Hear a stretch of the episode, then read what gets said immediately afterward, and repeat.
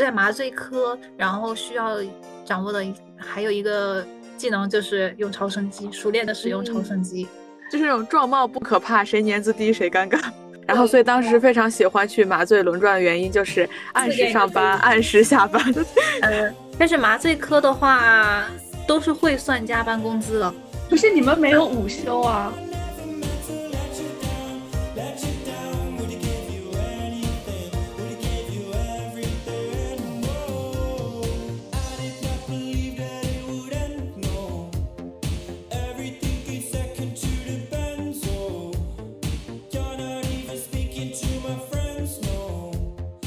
？Hello，大家好，欢迎来到第四十六期。我们这是一次科室特辑，啊，我们是麻醉科，之前有预告过了。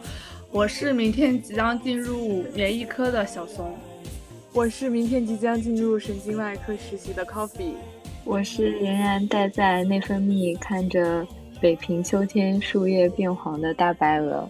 我们的艺人是跟我做了八年的舍友，曾经我们有一个组织。组织可还行？我们是有一个女团，对，叫乌托邦。哦，然后我我作为这个帮的帮主，我一直都写不对我们那个乌托邦那三个字到底是怎么写的。你都写成啥呀？那个帮，那个拖是帮，拖是拖拉的拖，帮是帮是没有那个，不是帮助的帮的帮，就是乌托邦的帮。然后。聊邀请庆姐，庆姐就是一个麻醉医生，所以我们这一期想讲一下麻醉科，让我们欢迎一下庆姐。大家好，我是刚入职的，正在规培的麻醉科医生，是小是小怂的舍友。欢迎师姐，欢迎庆姐，欢迎师姐。但是我还是很好奇，为什么你们叫乌托邦啊？乌是什么乌？托是什么？乌当然就是乌啊，乌黑吗？下水道那个污 哦，对不起，我我刚是指你们宿舍的这个卫生情况呢，还是指你们 还是有什么人员的思想方面的思想情况吧？就是需要去污粉啊，但但是现是不是现在都不流行说你好污啊这这个词儿了？还说吧，反正我们这个年代还说，但可能在下一个时代就不说了。现在会说很久没有听到这个说法了，说污对，确实对，确实好像好久没有人说了。那那现在怎么形容你好污呢？你好色色，你不正，你不对劲。不要这个可以搞吗？这个 可以剪进去吗？可以可以剪进去，就会被逼掉。这个尺度还不算什么，对，这个尺度还好了，这个还好了。这个在我们既往的这个，对我想说，庆姐，你现在作为一个麻醉医生，你有自己的花帽子吗？有，哎，你们这个花帽子是买的还是会发的呀？这个花帽子都是自己在淘宝上啊，或者拼多多上，然后自己买的。然后，但是戴不，但是你像我这样一个低年资的一个住院医，就是我戴不戴花帽子要取决于就是这个医院。就是你像我之前在自己医院上了一个月的班，然后大家很多人都戴自己的花帽子，然后我就会买了花帽子，然后我也自己戴自己的。然后，但是在现在这个规培的医院的话，大家基本上都是戴一次性的蓝色的帽子。然后呢，我就不能标新立异，所以我也戴普通帽子。哦，原来这样。我原来一直以为就是呃，麻醉科医生会被就是强制要求买花帽子，以适合手术科就是手术的外科大夫进行一些区分。不是，呃，应应应该是不是的。还有就是这个花，就是为什么刚刚我说低年资这种，就是你戴。就是我不会特别标新立异去戴，因为花帽子的话就是很容易被认出来。然后呢，你要是犯什么 错了，你就会被抓住。然后你戴一个普通的帽子，然后就泯然众人。包括包括包括我之前就是手术室，大家不是都戴着帽子、口罩，然后其实很难认人嘛。尤其像我这种脸盲，我之前都是通过。老一些老师他们的帽子的独特的花色，然后来辨认的。哦，就是相当于另一种另类 ID card。对，其实是有这样的。然后包括就是因为这种其实就是一种一些可能是边角料的一些布，然后它的花色其实也不是很统一。但是呢，就是基本上我看到的，好像就没有人带重的那种花色。哦。哇哦，哇哦！所以你买的是什么图案的？我买的就是那种藏蓝色底的，就是最就是最百搭的，不挑不挑脸的。你应该买好多个款式哦，按照心情来搭配你今天的那个。对，就是每个上面就是图案，就是一些小猪、小动物，我的主要是小动物。对，我还看到有什么小鸭子、小居居。然后我其实我觉得就是那种你知道有狗头，哦，对，是的，那种狗头帽子我觉得也很有特色，但是有人戴过，我就没有买那种。还不能撞这种手术帽是吗？对啊，你撞了也不好意思，就是主要是年资低，我要是年资高一点就没关系了。就是那种那个年资高，你就对那个年资低的时候，你给我把这个帽子拿下来，我要戴这个。有冒充之嫌，就是那种状貌不可怕，谁年资低谁尴尬。对对对，真的。哇塞，确实是。就是你这样一说，当一个麻醉大夫，你每天的衣服就是刷手服、拖鞋、帽子，也也不用做头发，也没有发型，然后你整张脸露出来的只有眼睛。吃饭的时候会摘掉口罩呀。那还是要坚持化好妆 上班。嗯。对于我个人来说，我现在真的就是上班的时候就帽子、口罩，然后穿刷手服，然后穿拖鞋。我真的没有没有精力去化妆，会宁愿多睡一点点时间。但是呢，我也有同事，他们每天就是他早上有一次早上，我看到他五点过就在发朋友圈，就是在等车，然后他是每天化全妆来的。哇，好精致，我好佩服他。然后。但是我自己生活充满了热爱的一种怂姐，怂姐，你会化妆吗？会呀，她会。我不是我会化，但是我化妆水平很差，我不会画眼妆嘛，我只会画那个底妆，打个底，画个眉毛，涂个口红就可以了。对，主要是因为底子。然后我你知道吗？她随便打扮一下就。对，主要是底子好，眼睛又大，皮肤又白了。你们真是，就是我前几天，就是我不是最近要去一个特别远的院区嘛。我那个一般要通通勤要一个小时嘛，然后我那天早上一睁眼，完了七点半了，我说完了完了，我肯定要迟到了，不急，我先画个眉毛，我觉得眉毛太重要了。对，我以为你会挺提提精气神的，我以为你会说不急，我在路上画个眉毛。对，有的人可以在路上化妆。对对啊，希望那个就是他们整形科开发一下那种种眉毛，他现在种头发嘛，那种那眉毛也可以种啊。你说那个半永久纹眉，呃，种眉毛，可是你从哪？是从哪儿拿过来呢？说的好。对呀，是啊。那能不能体外培养一下？你好有创意，这确实是一个待开发的项目，市场很好的，好吗？你现在那些纹纹眉也很贵的呀。可是就是种了，它不会再掉吗？就跟你植发一样，它有存活的概率吧？那你纹眉也会掉啊？那纹色素。不是他们现在那种半半永久什么叫什么种叫纹眉，就是半永久韩式眉，它不也是一根一根给你弄上去的吗？它是颜料啊，它是一根一根画的，是不是？不对啊，我怎么记得有也有一根一根弄上去的那种什么东西啊？睫毛，你说贴假睫毛是可以种的。对，那睫毛不也是可以种的吗？那那就是假的，对不对？对，那个假的粘在外面，它跟接。接发一样，就是一根一根粘在上面的。那粘在你的睫毛上，不能这样一根根粘在上面。但是你头皮还是会露出来呀，它是粘在你的真发上呀。哦，对对对，那你那块都没了，就有点惨。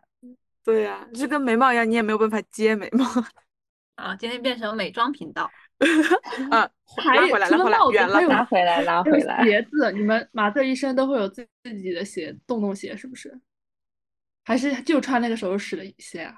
嗯，有的是，有的是，有的手术室它是被准备了充足的拖鞋，然后你就穿拖特别的拖鞋就可以。然后有的医院呢，它可能就是倡导大家自己带鞋。然后像现在我规培这个医院，就是经常来做手术的外科大夫都会是会自己准备拖鞋的。然后呢，对，拖鞋也是拖鞋和帽子一样，就和花帽子一样，就是可以区分不同的人。有时候我，有时候认认认认一个人，就是认记不住脸的时候，也会记他的拖鞋。真的好难记人啊，只靠一个眼睛。对，所以呢，其实我是觉得，就那种科室的展示墙，就把每个人的照片贴在那上面，是很很有利于我们这种脸盲患者。哎，为什么不可以实际？哦，对，但是你们麻醉科医生也不会别一个胸牌，对不对？带胸牌的时间少，因为每天都会在换工作服，你光工牌就是别在上面很容易掉，可能脱衣服的时候就直接扔进去了。那就应该做什么啊？你你说。没有，那但是像麻醉大夫，就是比如说在术前、术后访视病人的时候，他是不是应该会带上那个穿上白大褂，带上那个会穿白大褂或者手术时的外出衣。外出衣，嗯。然后这个时候有，如果他穿的是自己自己准备的白大褂，然后可能白大褂上别个胸牌，然后也比较少。然后但出门诊的时候，他们是大部分大夫会穿白大褂，会里面穿上刷手衣，外面穿的也是白大褂扣好的。不是平时常开的那种，平时的麻醉科大夫出门是可以 敞白大褂的，就很帅，走路带风。就理论上也是不合规的，因为你应该把你的刷手服保护好。但是就是实际情况就是大家穿着白大褂是可以敞着的，是没有人说麻醉科大夫。对啊，就是那些电视剧里的大夫都是那种敞着白大褂是吧？风风火火走的。如果白大褂里面穿的刷手服的话，我觉得是可以理解的。但是如果白大褂里面穿的是常服自己的衣服的话，不合规，嗯，对，看着就不专业。你知道我我们这边医院对穿着要求会比较高，他会要求男生一定要穿衬衫、穿西装裤、穿皮鞋上班。女生就还好，他就说女生着装，呃，打领带好，是不是也要啊？然后女生是着装得体，喷化淡妆，喷淡香水。好家伙，还要喷香水，太好了，给了我一个买香水的理由吧。请大家一 请请大家一步怂姐微博观赏怂姐新买的香水。然后我也去看一下。其实其实协和那个当时好像某几个外科也是要求男医生要穿衬衫，那个内分泌啊，他们要求打领带的。我刚就是内分泌也要，这不是我院骨科吗？我记得当时内分泌科他们会买那种假领子，我觉得好多人都是买那种假领子，挺好的。这样的话可以看到很多帅的男医生。对对对，我感觉就是男生一穿就是西装一打领带，就整个人的精气神就完全不一样，就感觉整个人的气质被拔高了很多个 level，就是变得人模人样。但是就会哦，对，确实就是你因因为我们面试季的时候嘛，你就看见看见你们班那些男生。呃，穿上西装，哇，一个个都真的是人模人样。就我记得我有一次，我有一次开完组会，然后那个时候是七点半，早上七点半，然后在电梯间遇到了呃我我们班一个男生，然后发现他打着领带，就是很帅的打着领带，穿着西装，然后就是在等电梯，然后我非常诧异，说你今天打扮这么帅是要去干嘛？他说去骨科接班。为什么去接班都要穿这么帅？救命！救命！唉，那我们再回到庆姐，庆姐为什么要选择当麻醉科医生啊？因为因为我是庆姐的舍友嘛，庆姐有一段时间其实不想当医生，她就已经想去转行当一个什么生物老师之类的。对，考就考公务员或者去当高中教师。对，后面那最后什么又把把庆姐拉回来了呢？现实就是 公务员和教师的工资相对来说还是比医生低一点。嗯，明。但是就是网上有就是什么谣传，也就呃不一定不确定是不是谣言啊，来咨询一下。就是有说什么 麻醉 麻醉科大夫的这个工资非常的高，没有谣传的那么年入百万那么离谱。是这样，就是麻醉科的话，就是因为它。就是因为麻醉科和外科相对于内科来说，应该工资会高一点点，就是就同等级可能这样比啊。嗯嗯，主要是因为我感觉外科的收入，你我也不好解释外科为什么收入这么高，他们就是累吧。然后相当于我们麻醉科的话，可能相对于就他们的手术量上来了，我们的绩效也会上来，就我们的工作量上来了，所以绩效会上来。然后这样的话，工资就相相就是连带着也会比内科可能高一点。但是，因为我现在只是规培一第一年的医生。然后其实我不太，就是我现在还是拿着规培补贴的那种，我还不太确定，就是说，呃，我正式工作以后我能拿到多少的工资。然后我工我入职的那个医院，就听往年的学长学姐来说的话，应该是比其他医院要高一些的，他工作量比较大啊。所以其实还是和工作量迹象。对，就是所以就 是你拼命工作，然后拿的更拿的钱多一点，然后这好像是比较合理的。嗯 嗯，就是实打实的工资，就是对。那除了这个原因，还有其他原因觉得麻醉科会比较好吗？麻醉科，麻醉科好啊，麻醉科挺好的，就是 麻醉科适合适合什么样呢？适合像就是。你知道内外科，然后你要管病人，就是嗯，除了你当上后面以后，后面就是你特别高以后，然后你要管病人。假如你下班以后，这个病人出了什么情况，你你其实还是要，就是你还是要负责任的。就是比如说要值班，突然出现什么情况，可能还是会通知你，然后你要去处理。然后以及就是你下班以后，你就会想着这个病人明天要干嘛干嘛。然后相对于来说，就麻醉科医生就是一天的活是。呃，一两天就完成嘛？就是我们，比如说今天我上班，今天我的病人是我上周五就是提前去看了一下，他就可能花半个小时到一个小时就把那一天今天手术病人全部看完了。嗯，然后今天我就给他麻醉，麻醉完了之后，然后我们的术后访视是单独有人做，所以我如果不是情况特，如果不是这个病人特别重，我术后我就不用管他了。所以就是我今天的这几个病人，然后他们和我的缘分基本上就这里。就是我下班，我下班以后我就舒舒服服的、安安心心的就下班了。嗯，那相当于它的性质其实有点类似急诊科。对，就包括像急诊还有辅助科室，感觉都是这样。急诊科还急诊科，我觉得就是你急诊科的门诊可能是这样，但是你想急诊科那个留观那边的话，你要去接班，然后这个病人就是在你来之前，这个病人已经在那儿的，你还要去交接班他的情况。啊啊，对，确实是。然后我这个手术麻醉科的话，我是这个病人，他做手术之前我看他，然后做手术，然后我管他，然后手术之后由其他同事负责，然后我就整个流程就是手术这一块流程是我走的，然后我就能够直接走完，然后就相当于就是工作量就相当于工作内容比较短小。嗯，对，这个是比较，我觉得是优是优势，但是也有一点。有点遗憾，其实我个人是比较喜欢内科那种，就是和病人的一个更多的交流沟通的。然后就，然后这个这个方面有点遗憾，现在已经到麻醉科了，不太可能再回到内科去。嗯，对对对，确实是。哎，那刚师姐有提到说，就是麻醉科的门诊，我还挺好奇，麻醉科门诊基本上。大部分都是些什么？看什么？除了就是评估是否可以麻醉，然后包括还有可能疼痛管理，是不是也算是麻醉科门诊？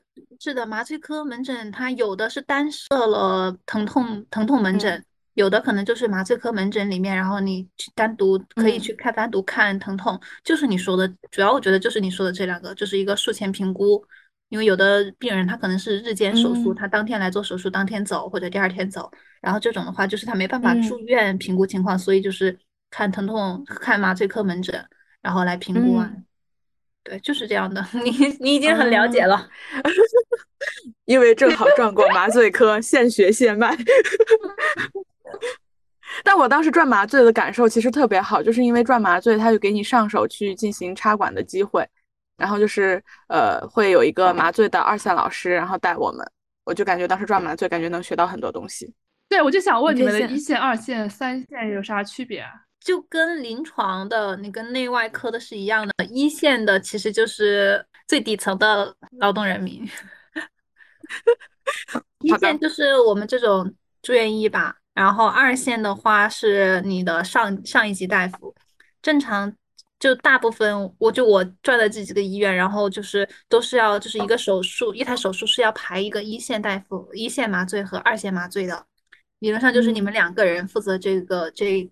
就是至少负责这台手术或者这个麻醉手术间或者怎么样，然后呃，大部分因为有一些操作是理论上是需要两个人进行的，就是一个人管一个人就是进行一个推药，一个人进行气道管理，嗯，然后插管的时候，包括你们是应该师妹你们实际上手过，就是你插的时候最好是有一个人帮你拔钢丝。嗯，对，是的，对，就是你左手拿着呃喉镜，然后右手拿着管子，然后需要一个人帮你拔钢丝，这个时候对两个人其实是比较合适的。嗯也有也有一些经验丰富的，他一个人就能干完。我现在还不行，所以而且就是还有就是一线的话，整体来说就是像我这种经验不足的，就在诱麻醉诱导的时候，因为这个时候就病人就睡过去了，然后他没有就如果用了激松没有自主呼吸的这个时候，其实容易出现一些情况，然后我们一线的可能经验不足，是需要二线在旁边看着的。所以呢，嗯比如说在协和的时候，你会发现大部分时间是一线大夫坐在手术间里面，但是他插管儿拔管儿的时候，他是会叫二线大夫过来的。嗯嗯，然后像在我现在规培这个医院的话，很多时候我的二线他都是陪我一起坐在手术间里面，就是两个人都守着。然后还有就是这个时候，然后我们就可以聊聊天，然后他给我讲讲一点课呀，做一点教学，然后嗯对，这个时候是这个时候是比较轻松的，就是插插管儿、拔管儿，然后还有记一些操作以后，然后这个时候的麻醉大夫是最闲的。所以还哦，这这里就联想到，然后当时还有一个就是觉得选麻醉科呃比外科好的什么，就是外科大夫站在那儿做手术，然后我是坐在那儿看监护仪。哦，对，确实是，就是麻醉大夫专用小板凳、小凳凳。对，我们有自己的电脑，然后嗯电脑上的话，理论上你是可以用电脑进行一个看书什么的都可以的。嗯嗯。然后刚刚就是说到二线、一线、二线嘛，然后我们当时转我们当时转麻醉科的时候，我们的二线老师就会线戏称我们是三线。是的，理论上三线应该比二线等级更高，可能是比如说主任呀，然后副主任、主任级别。然后呢，当时协和的，然后就叫我们小三线嘛。对，是的，是的，因为我们什么都干不了。三线这个就好了，还要叫一个小三线。哦，没有就三线，嗯，可能哎是吗？协和叫三线吧，然后就是三线，因为有的老师会叫小三线。对，我们这边是在贵培这边是叫小三线，有时候也叫小一线，就是我们相当于零点五个一线，就只能就打打杂。对，是的，我刚开始也经历了一个月的小一线这种，然后再自己独立做一线。比如说，呃呃，像一线就是这些住院大夫嘛，二线是不是就是主治啊？二线的话，一般来说严谨点儿的话，应该是高年资主治。那那像他们副高和正高会去哪里啊？副高和正高有的也做，副高和正高有的也做呃二线，然后还有就是他们副他们比如说当副主任呀什么，他这只是个行政岗位嘛，实际上他们如果做临床工作的话，他们也是做二线，没有 就是没有在就没有更高的临床岗位给他们。当个三线的话，听班吗？这样也可能也算。哦哦，所以其实麻醉科是没有三线的。嗯，麻醉科就是，嗯，怎么说？应该我觉得听班可能算三线，就是值班的时候嗯一、值班一线，值班二线，然后如果值班二线解决不了，可能会把听班叫来，这个时候应该算三线。哦，值班的意思就是应对那些急诊手术吗？对，是的，就是我就是，呃，跟普通跟普通内科值班还不一样，内科值班不是白天正常上班，然后晚上你来值班嘛？呃，然后我们这个值班的话，就是比如说我今天值班，我就早上七点或者早上八点，然后到第二天早上就二二十四个小时，我在这个时间段里面，如果我们医院来急诊了，就是我们去做。然后或者是呃妇产科的，有的不是要打无痛吗？或者是同样的急诊的剖宫产都是做，他们只做急诊。哦，对，就是如果就平诊手术的话是不会叫他们的。嗯，就是专人专负责的那种感觉。是的，然后呢，有时候他们就会占用大家的手术间，然后，然后你本来排的手术就会，你就得往后，然后你就等着，等他们做完。嗯，那我觉得妇产科有很多这种，就是那个呃，产妇就是要紧急剖宫产，对对对对对，是，他们急妇诊科好像是很七号还是几号，他们就是就是如果有急急诊剖宫产的话，是那个手术间一定是优先嗯剖宫产的。对，是的。然后那你哦们经常会熬夜吗？你看我现在不熬夜，就是正常的工作，就是正常的临只只做临床工作的话是一般情除了值班的时候是不熬夜的。呃但是嗯就是比如说手哦术下的很晚，因为有就看有医院其实他们外科手术会做到很晚很晚。很晚，然后呃，大就是好几个医院，这几个医院我了解的都是会有晚班一线，就是我嗯们正像我正常的，我早上七点钟去，然后到下午或者是晚上正常就没有那么晚的时间下班，这就是正常的一个白班。然后呢，嗯有的有的人就有时候一线比较充足的时候，他会安排我这几个一线大夫下午来上班，两点半或者有的医院哦四点半，然后他来上班。他这个时候来上班干嘛呢？就是有可能是接前面的，比如说头一天有一个大夫上上下班很晚，然后今天嗯你就去接替他剩下的工作。后啊，呢对然后这样的话，你就干你再干的很晚的话，你也是从下午开始上班的。啊，是的，对，我就想协和这边好像就是四点会接班，然后所以当时非常喜欢去麻醉轮转的原因就是按时上班，按时下班。嗯，但是四点钟是理想情况，就假如你嗯想有二十个人都还在等着接班，但是你接安排的晚班的人只有十个人，他就嗯会接其中十个，然后剩下的十个的话，他就不能四点钟下班，啊，确实是，这样。还是要就是人员调配的问题。就是对麻醉科有加班工资的，医院，哇哦，突然，对你哇内哦科你晚上但十点十一点下班，你是没有额外的钱的。哇哦，但是麻醉科的话，都是会算加班工资的。就是比如说你在正常该下班，比如说我像现在规培的这个医院，下午四点钟以后你就算加班。虽然加班工现在现在给我们的加班工资是一个小时二十块，虽然很低，但是有，嗯就是会感觉到有一点点补偿，有一点点点安慰。对对对对，然后我上个突然想到九月份加班加了五十个小时，然后就一千块。哦，那那其实这样算一个月也挺多的。对，是的，但是这个月呢，因为晚班一线比较多，然后呢，加班的时间少了，没有没有时间挣加班费。但有了时间休息。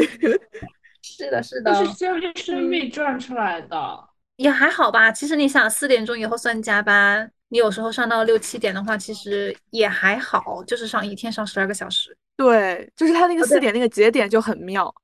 可是你们没有午休啊？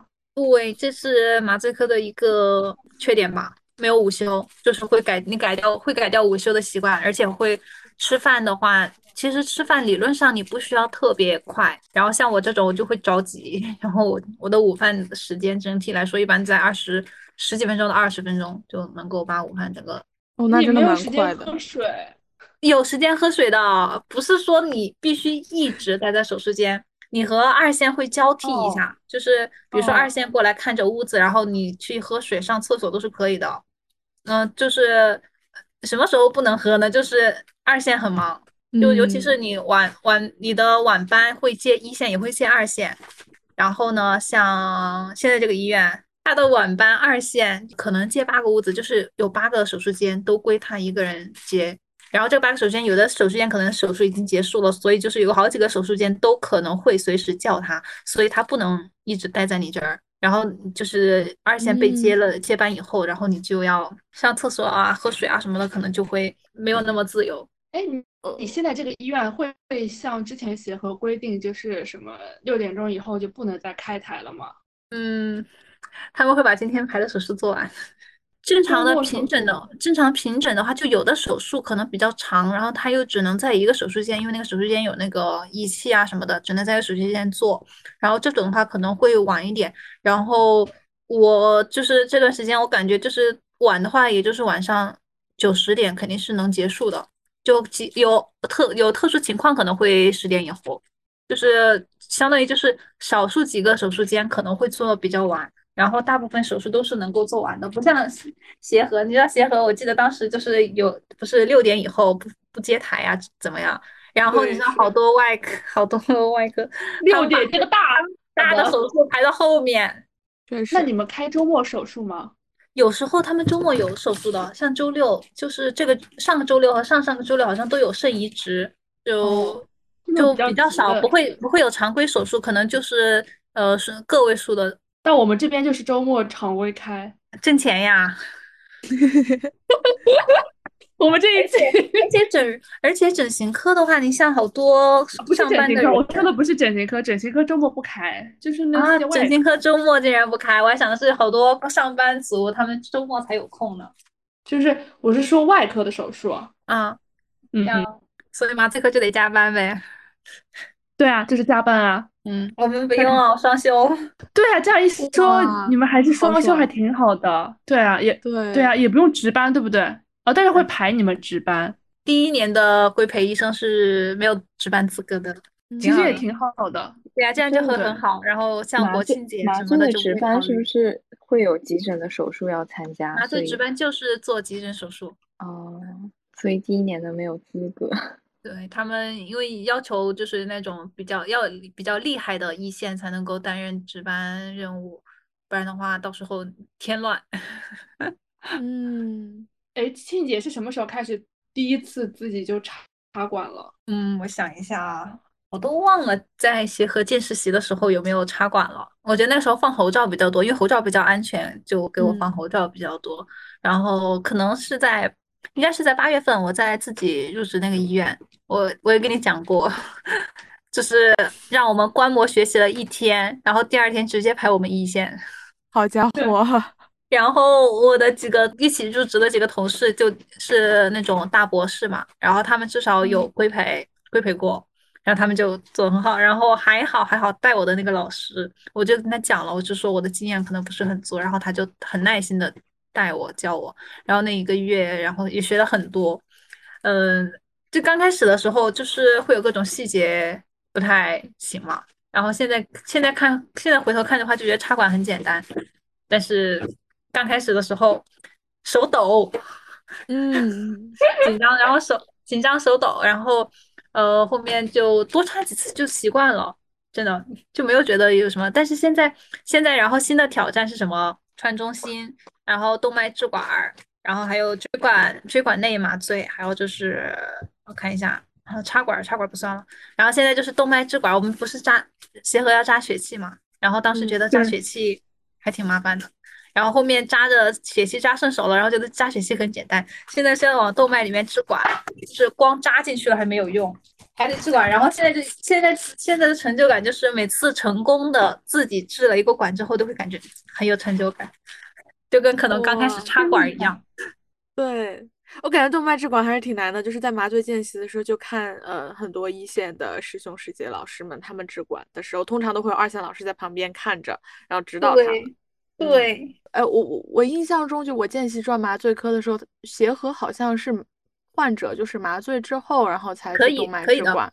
就是嗯、呃我们在现在这边的话，就经常他们是节省时间，就是提哦前，比如说在恢复，让把病人先送到一个恢复室，然后在嗯。恢复室里面，你先把动脉给它扎上，然后这个时候你你你现在这台手术正在进行，然后这台手术哦。进行完了之后，然后你下个病人就已经就是跳过动脉插支管这一个哦。操作这个时间，然后直接开始进行麻醉，然后手术会快一点。啊，明白啊，节约一真的很。快。哎，对，然后嗯，麻醉以后动脉置管对于对于对于这种新手来说，其实也很很友好，对是的病人不会。叫痛，然后也不会让你感到紧张。嗯，是这样，是这样的。对，我感觉你之前尝试过这个动脉试管吗？怎么可能让我尝试？救命！我只是观摩。结合的见实习，麻醉科见实习主要是一次只有半个月，时间挺短的。对，很短。两周你工作，你周末再除掉几天，然后还要再除掉几天上课的时间，而且还不是基本上就每一排都要扎动脉。对，基本上其实你呃跟的天数大概就九十天这样，八九天这样子，然后可能一天可能能跟三四台，然后遇到动脉里面可能一两台，最多一两台。对对是这样是这样的。不是所有手术都需要扎动脉的吗？是的，那个咱们的动脉置管是术中动态监测血压，然嗯后是怎么对于那种血压不稳定的，或者是比较重的患者，还有一些肾上嗯肾上腺素瘤的患者，然后这些就血压波动可能会比较大，影响比较大的，我们就会给他扎这样一个动脉。我以为是所有的人都会扎呢。嗯，你没有转麻醉科吗？没有，我就是当时麻醉、什么整形、ICU、乳腺一个也没转。哦，哎，但是我当时得麻醉能学到很多东西，我觉得我在麻醉体验贼好。对，我觉得麻醉就是你体验好就行。我当时，我当时也觉得挺好的，就是，而且我见习转了半个月，实习又转了半个月，然后觉得挺好。而哦且实习的时候，大概那个时候已经定了在这个课题，在麻醉这个课做题题嘛，对，嗯，然后就会看到很多熟悉的面孔，也会觉得挺好的。很有回来了回家的感觉。我我记得麻醉科，就协和的麻醉科真的是一个氛围很好的地方。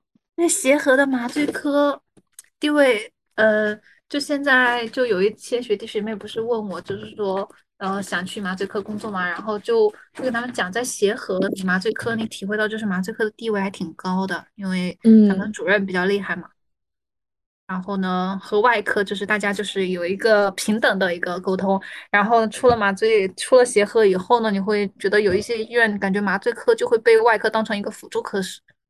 嗯嗯，我记得有一个细节，就是我导师每次在台上的时候都会叫说麻醉大夫怎么怎么了，是的，嗯，然后有一些人会叫麻醉师。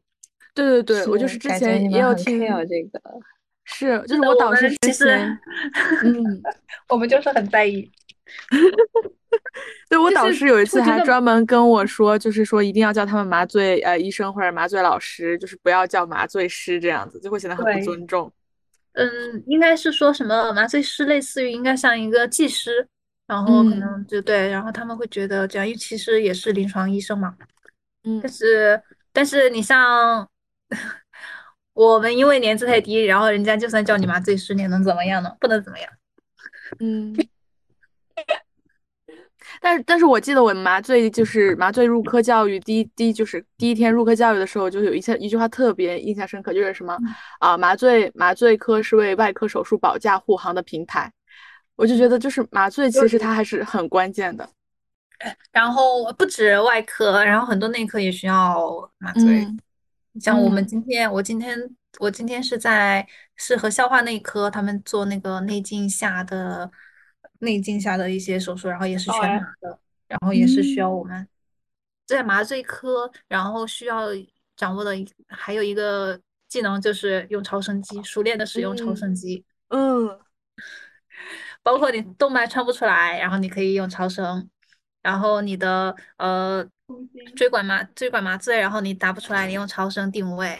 还有就是嗯我们的呃锁骨下呀，或者是颈内动脉穿刺中心静脉的，然后你一般嗯。大部大部分大嗯。夫还是会先用超声嗯。看一下这个血管的走形，然后在超声的引导下穿刺，或者是先超声然后定了位直接穿。我就记得当时我。那个印象很深刻，两个用超声的地方，一次是跟了心外的手术，然后那个二线老师嗯。就用了金食管，然后看那个心脏，然后嗯还有一个就是跟疼痛门诊的时候，老师们就是会用超声去定位那个神经，然后去那个呃做那个组织对打组织，对，是的，超声，我们专门上上周末专门安排了一天下午，然后让我们这些新的新的一年级的医生，然后去学习超声。哇，超声真的是一个非常强大的一个手段。对，就是熟练，就是这种利用工具，然后能够更好的服务临床工作，挺好的。对，很棒。因为最近我们科就是其实也在搞，就是术中超声，就是开颅做超声超声，嗯，就是啊，开颅用超声去那个看脑肿瘤的一些状态，好神奇。开颅用超声，我，我见的我见的比较少，因为我们这边可能现在还没有。呃，这嗯边的脑外科的手术也比较冗长，然后暂时还没排到我。这确实它很长，就是从早上做到下午。你们要分三步，第一步先把脑袋，先把头开了，然后再把肿瘤弄完，然后再把它缝上去。对，挺对，就是主要主要是第一步其实是先摆体位，就是你光摆体位都要摆很久。哦，的还要定位。嗯，对，但是跟这样的话，跟就跟神经外科的手术，对于麻醉科医生来说，怎么呢？还有一点好的就是他倒台，就是台就是较慢换手嗯术、换病人就是比较少，然后可能我就刚开始的时候忙活一阵，然后中间我就比较闲，可以看看书，可以做点别的事。嗯嗯嗯，哎，我之前很好奇的就是，就是一个手术嘛，不是主刀一助二助加一个台上护士加一个台下的护士再加一个麻醉嘛。当时我都觉得，就是护士会和主刀和一就是主刀一助二助聊天聊得很开心，但是麻醉医生感觉都不太会加入到这个聊天当中。看看看性格，还是因为我遇到的麻醉大夫都是这种啊？那可能遇到的都是我这种比较内向的，然后我就呃，一个是我认人不太行，就是好多可能好多护士，然后医生我还不太认识，然后你跟他们就不是很熟，然后他们可能。就叫我的时候，我才会搭话。然后呢，像像我带我的二线老师，他就能跟护士、能跟外科大夫聊得很开。嗯，也有可能是做一线的麻醉老师们，他们都年资还稍微低一点，然后还不是很熟悉大家。对，然后这个时候，假如是我之前好像就遇到过，就我八月份的时候好像就有，就我的同学他可能在台上，嗯然后呢我在台下，我。他在台上是一个低年资的外科大夫，我在台下是一个低年资的住院那个麻麻醉科大夫，我们两个搭话就有点尴尬。他又嗯，那他的他的上级大夫还在旁边，对对对，就是很尴尬。你不能上级大夫还没有说话，你主动挑起了一些话题，说对，嘿庆姐，嘿庆姐，你怎么样？对，打个招呼就差不多了。哦，但有时候其实就是认不清。就是当时我在麻醉见习的时候，跟了一台手术，然后遇到了我们班另外一个同学，当时在那个外科实习也见习，然后当时也是搭台，然后我看到了他，他也看到了我，但是我当时就怎么也没有认出来那个人是谁，然后他也没有认出来我是谁。然后我们是后来结束之后，然后我们在那个换衣间碰到了，然后聊天说你刚在哪个手术室？我说在哪个哪个手术室？哎，我也在呀，我们怎么没有看到你？哎，真的是疫情被疫情耽误了，大家。平常见着都是戴着口罩，又线下聚会的时间比较少。对，然后其实其实还有一个就是在不同医院嘛，这个感觉呃，就是我们 在协和的时候，大家有没有觉得就台下的巡回护士很，他们是比较有什么，也不能说什么凶，也不能说什么，就是比较有威信吧。然后。就他们，因为他们就是维护着就是无菌原则这个最基本的，然后他们可以对你的一些错误提出来，然后要求你改正。然后呢，像嗯，像在出来之后，然后就会觉得呃，护士好像和 医生他们没有那么就没有，他台下护士没有那么凶，没有那么管着我们。我今天去收标本的时候，因为我师兄是刚过来，他他是博士刚过来嘛，然后我就看到。台下护士老师 疯狂揪着我师兄，我师兄在取标本嘛，然后呃我在下面接，然后我就看着台下护士老师盯着他手里的那个钳子，就是眼神充满了期待，期待他犯错，然后然后 啪一下 就掉地上了，就心里就想着，我就猜到你会。掉吧，是果然掉了。然后他说，他说你那个钳子的头已经碰到他的那个冻存管了，不能再拿回去，不能再碰标本了。对，就是非常非常的严格的无菌。这样很好啊，我觉得他们就是很觉得他们很厉害，然后他们这些东西都是都合理的，他们他们指出来都是对的。嗯，对。然后我觉得这样比较对患者来说也会很好，然后而且对于外科大夫他们的习惯培养来说也会很好。对，一开始会就是非常严格的规范你。我我想到一个，就是我我这边的那个手术室嘛，虽然我只进过门诊手术室，他们那个刷手是就是先拿那个肥皂那个泡叫什么叫叫什么 肥皂液吧，洗手液洗洗完之后是拿纸擦了，把拿纸把这个水擦了之后抹那个免洗的。我们这边就它没有刷子这个东西，哎，没有刷子吗？我想一下，没有刷子。对你提醒我了，我就说哪儿不对劲。北京店也是没有刷子。然后，然后我一开始当时那个水槽里面一堆刷子，全是刷子，还有刷子的袋子。当时就是以为，我以为是因为我们门诊手术对这个无菌的要求没那么高嘛，嗯，对吧？然后我就问那个护士老师，我说：“哎，咱们这儿不用刷手的吗？”他说：“现在还有刷手这个东，就是还有刷子这个东西吗？”他说：“那是我读书的时候才有的。” 好家伙，对你说了，我真的提醒是这样的。我在北京医院也没有看到刷子，现在终于反应过来了。他们第二遍反正是免洗的。你在洗的时候，第二遍是也是同样的洗手液，只是泡沫不洗，泡沫不冲掉。对，但是对是的，我们现在还是常规，就是第一遍要刷手，然后而且我之前每次都是得用那边就是特别尖的那一边刷，然后刷完了之后刷到手嗯通手都红，了。啊，真对的，对，还要刷够那个时间。是，然后刷完了之后，第二遍是用那个，就是洗第二遍是不用水冲的，对，然后泡沫直接就是它那个是免洗的，就直接擦了。是的，我觉得可能不同医院要求真的不一样。我当时记得我我师妹，我师妹来了之后，好像过了几个月，然后整个手刷烂了，就是一层皮掉了，然后整个破了，对自己太狠了。但是确实很多医院现在都是不用刷的。我记得我实习的时候在上海那边，他们也不刷，他们就是单纯的用那个棉洗的去洗，然后洗第三遍的时候就是直接呃擦干。对对对对，抹抹了之后，他好他们是要擦干的。我这边嗯因为那个上的毛巾门诊手术，他们不不需要换那个，不需要穿那个洗手衣，他直接戴手套就行了。嗯所以我都不知道，就没有方没有毛巾的这一步，我们是这样的。看来不同医院真的哎，那我想问，就是你每天都在在手术室里待着，就晒不到太阳，不会觉得很难过吗？晒不到太阳，不是越来越白吗？。应该越来越白呀。对，会越来越白。可是我我觉得晒不到太阳，心情会不好。周末呀，你周末有时间？周末难道不是睡过去了吗？对，是，就是这个事情。嗯，你要说现在的普通的上班族坐办，他坐在办公室里面，好像一天也很难晒太阳吧？可能中午的时候，对，你要是想的话，你中午可以出去走走，你吃饭的时候。利用那个一点点时间出去走走。不止，反正我我觉得你你在医院工作，你忙起来的时候，你都没有都不会想想想到还要晒太阳这个事情。大大所以缺钙。所以医院的医生是不是都是缺乏缺钙、缺维 D？周末周末可以出去锻炼锻炼，晒晒太阳。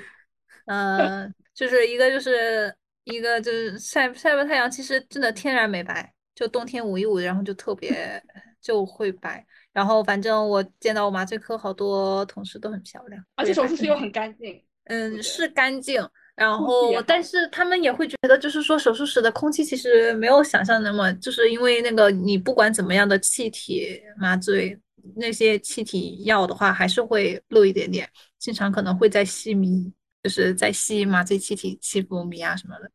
对，那如果吸迷吸多了，就是对，就是有人不是说什么麻醉了就会对脑子不好之类的。呃，现在的就现在的这些文献呀、这些数据，他们都是证明，就是麻醉这种是对对于脑部的这些没有害处的。嗯，然后只可能就是有一些有一些呃麻醉药的话，它就是可能会就是让你做噩梦啊，然后这样一这样一些，但是对于实际上的一些神经的损害应该是没有的，都是可逆的。我会嗯经常在术前看麻醉大夫在准备药品的时候，然后就疯狂抽抽抽抽好多个管子，然后各种各样的。的，然后贴上彩色的标签，每一个药嗯。贴一个颜色，然后我就应该是有一个是那个牛奶色的，应该是对牛奶，呃，目前一嗯那个用的比较多的牛奶色的，然后就大家统称牛奶的应该是丙泊酚。嗯就是让人睡觉的。然后同样，它的一个替代品是叫依托米酯，也是白色的。然后呢，依托米酯和丙泊酚相对于优点就是，依托米酯对于就是那种血流，就是那种心心脏方面不太好的、心血管不太好的，它就是更有保护功能。然后还有一种凯芬，病房也会用的，凯芬也是白色的。比洛芬酯就是病房有些病人术后不是痛嘛，然后外科会给他们开这个药凯芬。哦，而且我我我发现就是有一些病人他就是恢复的时候，就是麻醉恢复的时候，确实很开心，是因为有一些药就是会产生这种心快感吗？会让他睡了，会让他睡了睡了一个好觉，让他们睡了一个好觉。嗯，我看到会心快的，我看到的就醒来的时候心快的比较少，就有的可能是感觉哇，我还没睡醒呢，你就就把我叫起来，我还想再睡会儿。对，被麻醉过的本人就是这种感受，就是的，因为那些药就是镇静药，然后就会让你好好的睡。嗯，就是睡得很沉，然后被叫醒之后说你为什么打扰我睡觉？我要继续睡，然后然后这个时候呢是不能让你再睡的，你睡了我就不好判断你到底醒的好不好。对，是的，那不是还有说酒量好的人，他那个麻药效果就会差吗？就是他代谢的快，是吗？应该是他的一些就是麻醉药的机理哈，就是特别详细的机理，我可能讲不太讲的不是很明白。不同麻醉药有不同的，就有的它可能是跟一些酶啊受体有关系，然后呢，就有一些酒量好的人，他们可能某些受体多或者少，然后或者有一些酶就是多或者少，然后它就会影响这个麻药的效果，会的。嗯，会有像我像我这种经常就是，嗯、每天足量的喝咖啡的人，会就是会跑不知道喝咖啡对这个麻醉效果有没有影响？会这个药。就就是需要更大量、更大的剂呃，量一。般情况下是根据体重算的，嗯一般给药的量哦会根据体重来算，算一个大概。然后呢，如果感觉效果不好，就是会反映在咱们监护仪上，一些心率啊、血压不太好，然后就会再适当的加深一点麻醉或者减浅一点。就刚开始诱导的时候的量的话，一般都是根据体重算的。如果你如果你需要，然后再加点药，我们可能就中间手术开始的时候再给你一点。我记得当时我在麻醉轮，嗯，细节真的好专业。然后我有一个非常好奇的问题，就是我们当时在麻醉轮转的时候，就是有遇到一个患者，他就是呃突然心动过速，然后我的嗯二线老师就问我说，他突然心动过速，你你觉得有什么可以考虑的？然后我当时什么都不知道，然后老师说，那你回去下去查一查恶性高热是个什么东西。然后，然后啊，我也不知道恶性高热。我怎么记得我在哪一个医疗剧里面看到过我也看热性到过这个，就是好像是跟麻醉药物有关的，然后必对须要用就是一种什么什么来就是一种遗传性疾，对，就是一种遗传性疾病，好像就是它呃，就是会由这个麻醉用药引起的一个，就是它严重的时候还会引起导致死亡，就是它是一个比较严重的一个麻醉用药后的一个呃这个表现，嗯，协和外科外科二层还是三层就有一个恢复室，有一个床位，还专门写着恶性高热，就是嗯临时的一个机好像是器。好像是说那个解那个就是针对恶性高热的，它的这个处理用的药，并不是每个医院都有常备哇，这些你们就比我专业，啊。好多我还不知道。单曲灵，嗯刚刚百度了一下，我们只知道一些皮毛，对我我感觉应该是医疗医疗剧，加上我我们之前是不是哪一期好像讲过这这个话题，然后有提到过。对上那期讲那个中暑那一期，可能嗯医疗剧就很喜欢拍这种惊心动魄的故事，嗯，对对对对对对对，嗯嗯嗯，有道理。真的是麻醉博大精深。我我每次请一个科，我都觉得哇，这个科好有意思。所以呢，你你要不要考虑一下转科转科完了再对再来麻醉科规培，规培完了要请麻醉科工作。哎，啊哎呀，不要！可以有这样可以拥有两张规培证吗？就是我将来择业 可以选择皮肤或者以，应该是？可以的吧？不不冲突。你像有的、哦呃，比如说他研究生的时候是外科的研究生，然后他如果要比如说再来麻醉科工作，他不是要再重新麻醉科规培嘛？他就相当于两个规培哦证了。哦，所以也是可以的，其实应该是可以的。然后对你可 你可以试试规，现在你的你的这个皮肤科规培完了之后，然后 当了几年皮肤科住院医，然后再规培一个麻醉科，然后再当几年麻醉科规培医，呃，规培住院医，然后呢我的这再去外科、内科，然后现在就是你你很多年以后，然后你就是一个绝对经验丰富的，能够知知道所有科是全什么样的。人才。对真正的全科医生。对。我太牛逼了！哎，我想问那些就是，比如说有很多呃带状疱疹啊这种，他们不是三叉神经痛嘛？这种是不是麻醉科做主治的呀？我只知道这个好像主瑞巴治，其实呃，我不知道他们这种是做主治效果好一点，还是有的是给就是口服口服药，止痛药？对，有的是口服那种药，还有就是还有一些疼痛的是经皮的一些贴啊什么的。贴还贴有那个伟大的传统祖国医学，针灸也很有用。对，因为因为就是疼痛科门诊的话，这一块儿的其实我现在就是很少接触的很少，我主要是在麻醉科里面做麻醉相关的。嗯，疼痛科门诊嗯出的比较少，然后就也给也也不会，好像现在不会派我们去跟疼痛科门诊，所以就这个方面我了解比较少。哎，那像师姐那个，比如说在麻醉，它会分什么全麻、局麻，什么那个什么，还有什么各种梗对，啊，腰麻，是这样的。局麻的话，局麻，嗯，局麻在我们局麻就是你我们最我们做的最多的是像大一点手术就是做全麻，全麻它就是嗯让它失让它失去意识，就是呃镇静镇痛，然后还有就是它要遗忘，就是他嗯不能记得这个手术这件事情。然后一般情况下，所以就是我们常给的药镇静镇痛肌松，就是让他嗯睡好好的睡一觉，然后同时呢让他不不不自己呼吸，我们给他呼吸机给他控制呼吸，然后这样的话就是手术这过程中就他很配合。然后而且没有疼痛，然后记忆也没有。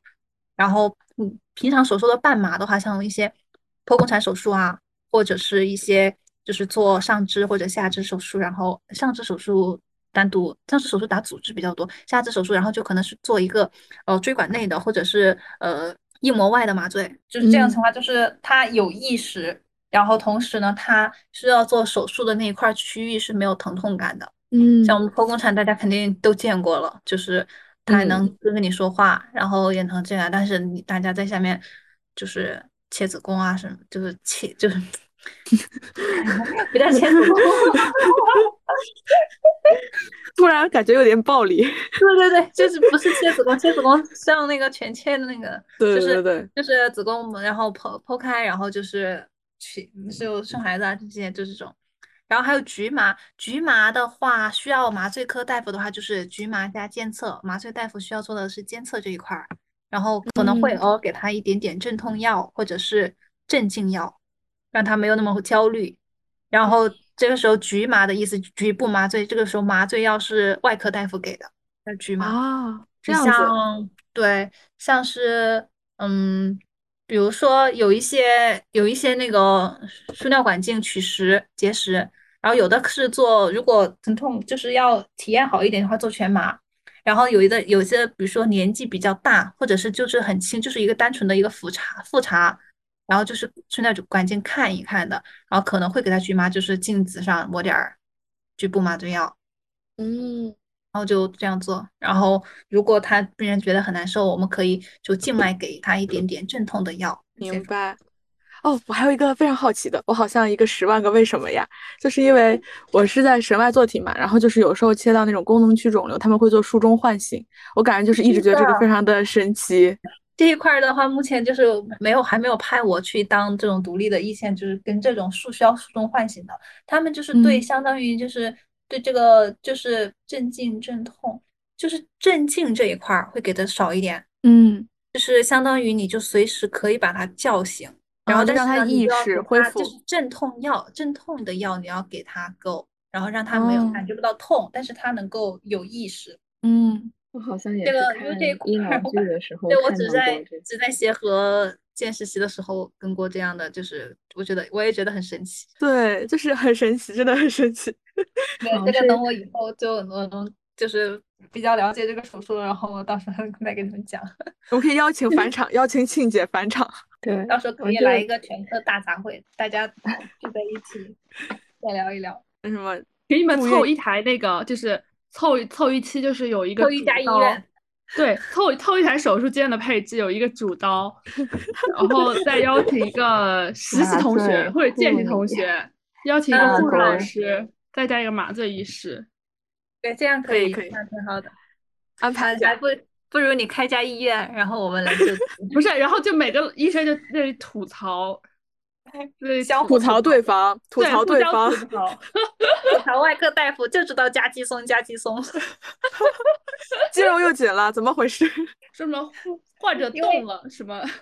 因为就是我们要就是很多蛮外科大夫不叫很多吧，就有的外科大夫他们就觉得，哎呀紧了就叫加肌肌松，然后一个就嗯是肌松它起效需要一点点时间，还有就是它代谢需要时间，所以就是如果这个手术你就本来就快收尾了。